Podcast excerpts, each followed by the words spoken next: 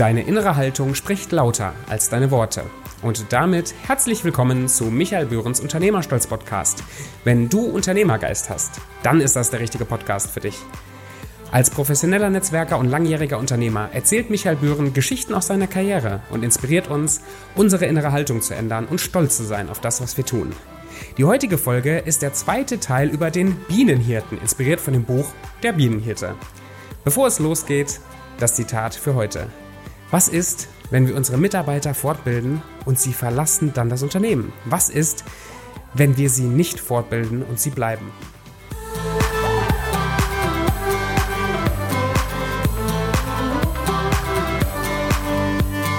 Ja, herzlich willkommen zurück beim Teil 2 von Der Bienenhirte aus der Podcast-Serie Unternehmerstolz.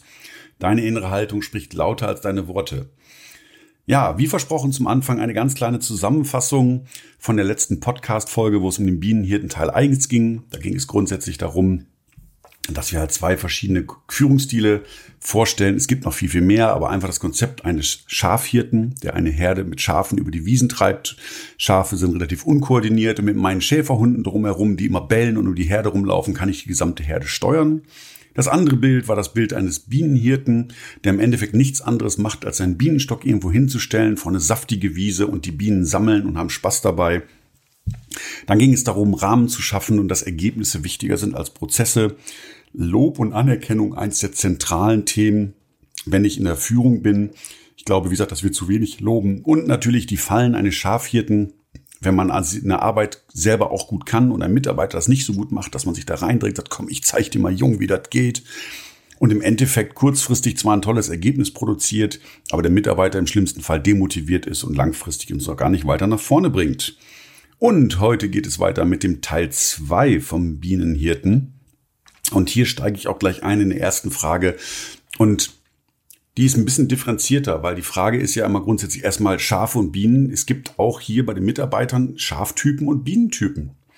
Das heißt, jetzt stellt euch vor, ihr habt eine Schafherde und wollt sie wie ein Bienenhirte führen, indem ihr ein Ergebnis sagt. Und wie gesagt, die Schafe sind ja unkoordiniert und wollen lieber ja, die Sachen vorgesetzt kriegen und einfach nur im Endeffekt das Gras fressen. Und das sind Mitarbeiter, die einfach nur die Aufgaben schon fertig haben wollen ähm, was übrigens auch ganz spannend ist, weil in vielen Kulturen oder in einigen Kulturen wird auch die Sichtweise auf einen Arbeitnehmer ganz anders gesehen als bei uns. Also manche Kulturen finden das sogar toll, wenn da Menschen sind, die einfach nur qualitativ abarbeiten, ihre To-Do-Liste haben und die wollen auch gar nicht, dass die selber ihre Arbeiten ähm, erledigen und ergebnisorientiert machen, sondern einfach nur, dass die abarbeiten. Aber hier geht es ja jetzt gerade um den Führungsstil des Bienenhirten. Also stellt euch vor, ihr habt eine Schafherde und wollt die wie ein Bienenhirte steuern. Funktioniert das? Werden die Schafe glücklich? Werdet ihr glücklich? Wahrscheinlich eher nicht. Oder stellt euch einen Schafhirten vor, der im Endeffekt gewohnt ist, mit seinen Hunden bellend und laufend die Herde zusammenzuhalten, der plötzlich Bienen hat, die alle eigenständig eigentlich arbeiten und denken wollen und lossummen. Wahrscheinlich hören die Bienen auf nicht und ich glaube, das ist eins der wichtigen Aspekte schon mal, wenn ihr Personal einstellt oder wenn ihr mit Mitarbeitern seid, überlegt euch mal wirklich, was ist das für ein Typ? Ist das jemand, also erstmal die Frage zu euch selber, will ich überhaupt selbstdenkende Mitarbeiter? Oder möchte ich gerne Mitarbeiter haben, die alleine eigenständig Aufgaben lösen? Und ja, sie werden sie mit großer Wahrscheinlichkeit nicht so lösen, wie ich es tun würde. Aber kann ich als Chef loslassen und sagen, mir ist der Weg egal, den ein Mitarbeiter für eine Aufgabe hat? Sondern mich interessiert nur das Ergebnis. Das ist erstmal eine Grundsatzfrage, die ihr euch selber stellen dürft. Und dann daraus resultierend, wenn ihr dann sagt, ja, ich suche so jemanden, dann auch wirklich mal vom Profiling zu gucken, was habe ich da jemand gegenüber sitzen? Was für Fragen stelle ich denen? Ist der wirklich in der Lage, selbstständig die Sachen abzuarbeiten? Und hat der überhaupt Lust drauf? Und das Spannende, was ich aus der Erfahrung habe mit solchen Gesprächen, ist, dass die Menschen sich sehr, sehr gut einschätzen können. Und wenn man ihnen klar sagt, was man erwartet, dann würde in meinen Augen sogar ein Schaf sagen, nee, ich glaube, das ist nicht der Job, den ich mir vorstelle. Und genauso wieder eine Biene zu einem Schäfer sagen, nee, ich brauche schon ein bisschen mehr Freiraum.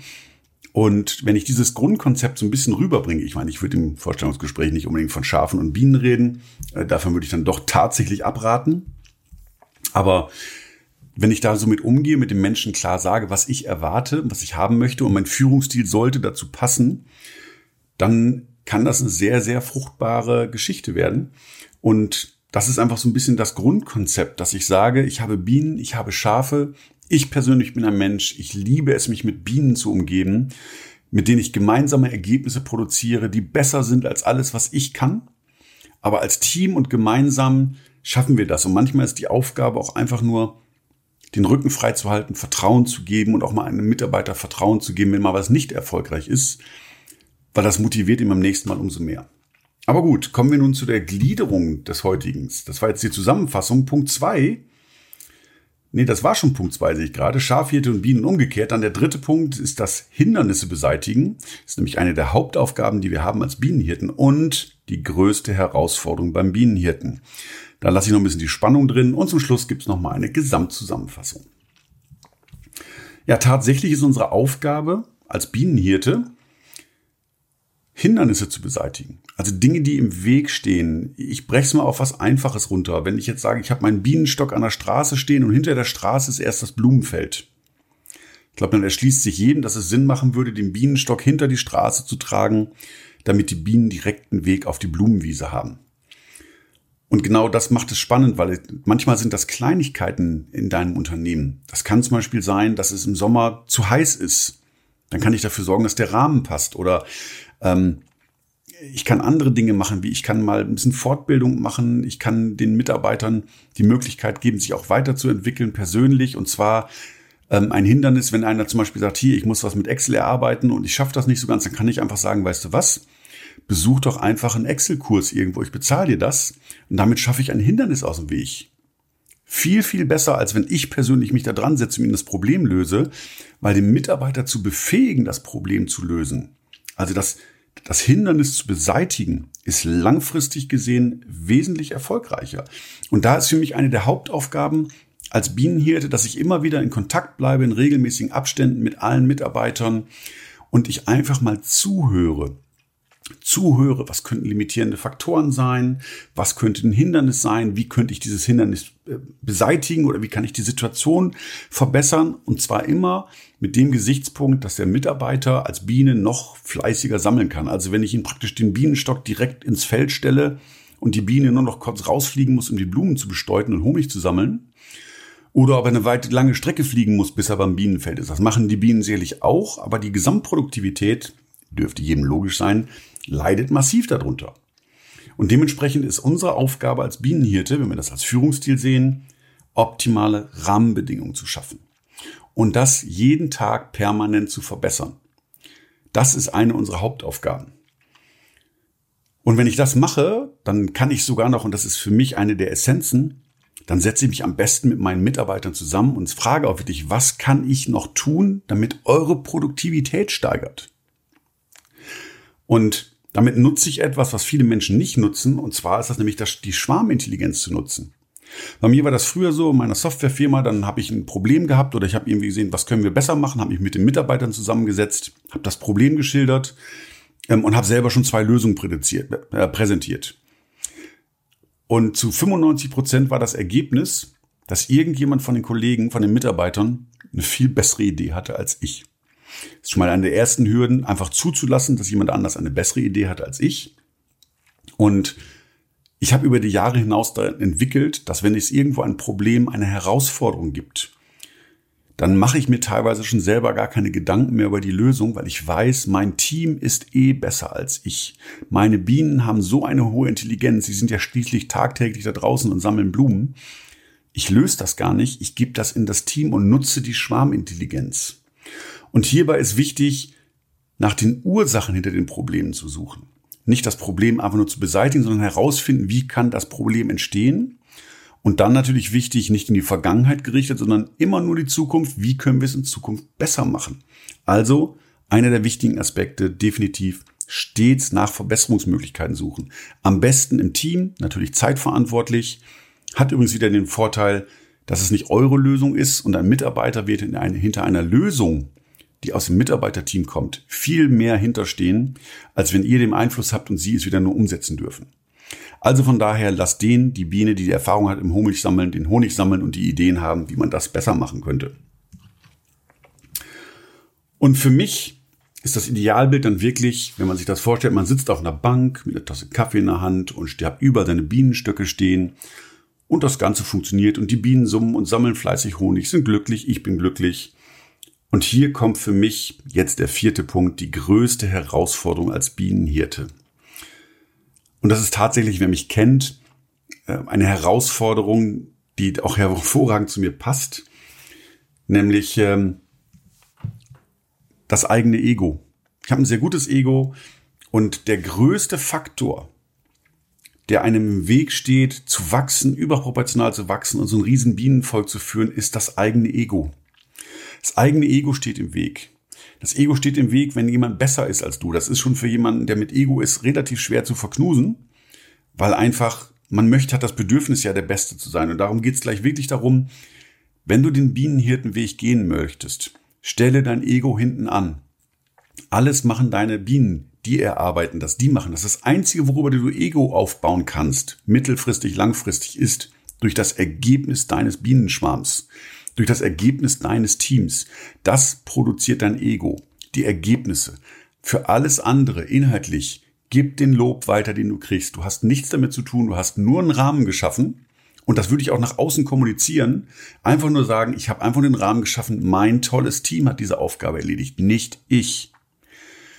Und das ist so ein Widerspruch. Ähm, ich glaube, in, in inhabergeführten Firmen ist es manchmal noch leichter, weil man als Chef ja keine Angst hat. Aber wenn ich jetzt mal eine, normal, eine normale Führungsebene, also nicht eine Inhaberführungsebene, sondern eine normale Führungsebene sehe, dann könnte tatsächlich die Angst entstehen, oh mein Gott, wenn alle denken, die, mein Team macht das und ich macht gar nichts, vielleicht bin ich dann ja überflüssig. Und das ist halt in meinen Augen ein Irrglaube, weil das Ergebnis zählt und ich gebe ja auch nicht einer Führungskraft, sage ich mache das so, so, so, ich mache ja nicht zum Schaf, sondern ich möchte die Führungskraft ja, weil sie vom Gesamtergebnis her auch funktioniert. Und ich glaube, jeder, der nicht in einer selbstständigen Führungsrolle ist, darf sich gerne mal Gedanken machen, ob das was mit eurem Ego macht. Aber keine Sorge, auch bei den äh, selbstständigen Geschäftsführern und Geschäftsführerinnen mit großem Ego ist das immer noch ein Problem, wenn da Mitarbeiter besser sind als einer selber und einer eine tollere Idee hat oder einer irgendetwas besser kann. Das knackst manchmal. Wie gesagt, dein Ego ist dein größter Hinderungsgrund am Wachstum. Du kannst erst überproportional wachsen, also wirklich überproportional, wenn du dein Ego zurücknimmst und wirklich alles ins Team gibst. Deswegen, die Kulturveränderung beginnt bei dir. Erwarte nicht von deinen Bienenschwarm, von deinen Mitarbeitern, von deinem Team, dass sie außergewöhnliche Leistung bringen, solange du sie noch limitierst durch dein Ego. Dazu gehört auch beim Thema Ego Kritik anzunehmen. Für mich ist Kritik oder überhaupt die Kultur von Kritik etwas Wunderbares, weil da traut jemandem zu, dass ich damit umgehen kann und er gibt mir eine Kritik, weil er möchte, dass ich besser werde. Wie geil ist das denn? Ich weiß, dass viele das anders sehen. Aber für mich ist jede Kritik erst einmal wertvoll. Ich nehme jede Kritik an. Ich bewerte sie nicht. Ich kann später noch überlegen, ob die jetzt zutreffend ist oder nicht. Aber grundsätzlich nehme ich erst einmal jede Kritik an. Ich habe ein tolles Beispiel. Wir haben einen Praktikanten bei uns in der Softwarefirma gehabt. Der war vier Wochen Praktikum. Und der hat getraut, nach einer Woche mich zu kritisieren. Ihr glaubt nicht, wie dankbar ich war. Der hat sich erlaubt zu sagen, du, Michael, ich bin immer total irritiert. Ich komme in dein Büro. Manchmal bist du total äh, in Action, hast keine Zeit, ich fühle mich dann total überflüssig und manchmal hast du Zeit und du hörst mir zu, wenn ich reinkomme. Ich weiß nicht, äh, woran ich das festmachen kann, wann ich reinkommen kann. Und das fand ich so toll, dass er mir diese wertschätzende Kritik gegeben hat. Und wir haben nachher allgemein gesagt, wenn meine Tür zu ist, habe ich keine Zeit, wenn sie auf ist, habe ich immer Zeit. Und die, die, dass die Lösung ist so simpel, wie man sich nur vorstellen kann. Aber hätte ich nicht diese Kritik bekommen von einem Praktikanten, der nur vier Wochen bei mir in der Firma ist, ich glaube, das hätte einige schwieriger gemacht, weil selbst wenn nicht die Tür auf war und ich war eigentlich nicht, ich war eigentlich beschäftigt, war mir völlig klar, hey, der Rahmen ist, wenn die Tür auf ist, habe ich Zeit. Das heißt, wenn jemand reinkommt und ich sehe, die Tür war auf, dann nehme ich mir die Zeit, weil es ist mein Fehler und nicht der Fehler vom Mitarbeiter, weil der reingekommen ist. Also von daher, das sind so Ego-Themen, da darf man auch selber mit sich arbeiten, da darf man auch gerne wirklich in, in den inneren Dialog gehen. Und das finde ich relativ wichtig, weil das kann euch limitieren und ich glaube, die Ergebnisse, das sind das, was uns nach vorne bringt. Ja, das war's schon in der jetzigen Folge. Ich bringe das nochmal ganz kurz zusammen. Schafhirte, Bienenhirte mit den Faktoren. Ich glaube, es ist wichtig, dass du dir als Schafhirte auch wirklich Schafe suchst und dass du dir als Bienenhirte auch wirklich Bienen suchst für dein Team. Ähm, das kann kurzfristig anders auch funktionieren, aber langfristig gesehen stößt das für keinen von beiden Seiten auf fruchtbaren Boden. Ähm, ich hatte in einem Vortrag kam ein schönes Feedback, Mensch, mal die Schafe doch an wie Bienen. Aber es ist einfach nicht die Lösung, weil es ist wichtig, dass jemand von seinem Inneren her auch da reinpasst. Dann ist natürlich noch der Punkt, äh, dass wir Hindernisse aus dem Weg räumen dürfen. Ich glaube, das ist eine der Hauptaufgaben, die wir haben in der Bienenhirtenrolle. Hindernisse aus dem Weg zu räumen und einen Rahmen, ein Umfeld zu schaffen, wo die Bienen eine optimale Leistung abliefern können. Das ist unsere Aufgabe als Unternehmer oder als Führungskraft. Den Rahmen schaffen und die Hindernisse aus dem Weg räumen. Das ist das, was wir tun und nicht operativ irgendwo reinfuschen. Und der wichtigste Punkt, der war für mich damals mein Knackpunkt, dein Ego beiseite schieben. Das Ergebnis deines Teams kann später dein Ego machen. Aber nicht, indem du irgendwo reinfuscht, operativ reingreifst und toll bist, den Hermelinmantel als König trägst, das ist sehr, sehr kurzfristig gedacht. Also wenn du langfristig entspannt sein möchtest, dich auch mal zurücklehnen kannst und der unwichtigste Mensch in dem Unternehmen zu sein, dann empfehle ich dir, nimm dein Ego zurück und gewinne das über etwas anderes. In diesem Sinne danke ich euch fürs Zuhören. Ich wünsche euch ganz viel Spaß. Mein Name ist Michael Bühren. Deine innere Haltung spricht lauter als deine Worte vom Podcast Unternehmerstolz. Dankeschön. Hat dir die Folge heute gefallen? Dann folge uns doch auf Apple Podcasts, Spotify oder deiner Lieblingsplattform. Komm rüber auf unternehmerstolz.de und wenn du Fragen und Anmerkungen hast, dann nimm Kontakt mit Michael auf über Facebook oder Instagram. Dann bis zur nächsten Folge. Macht's gut!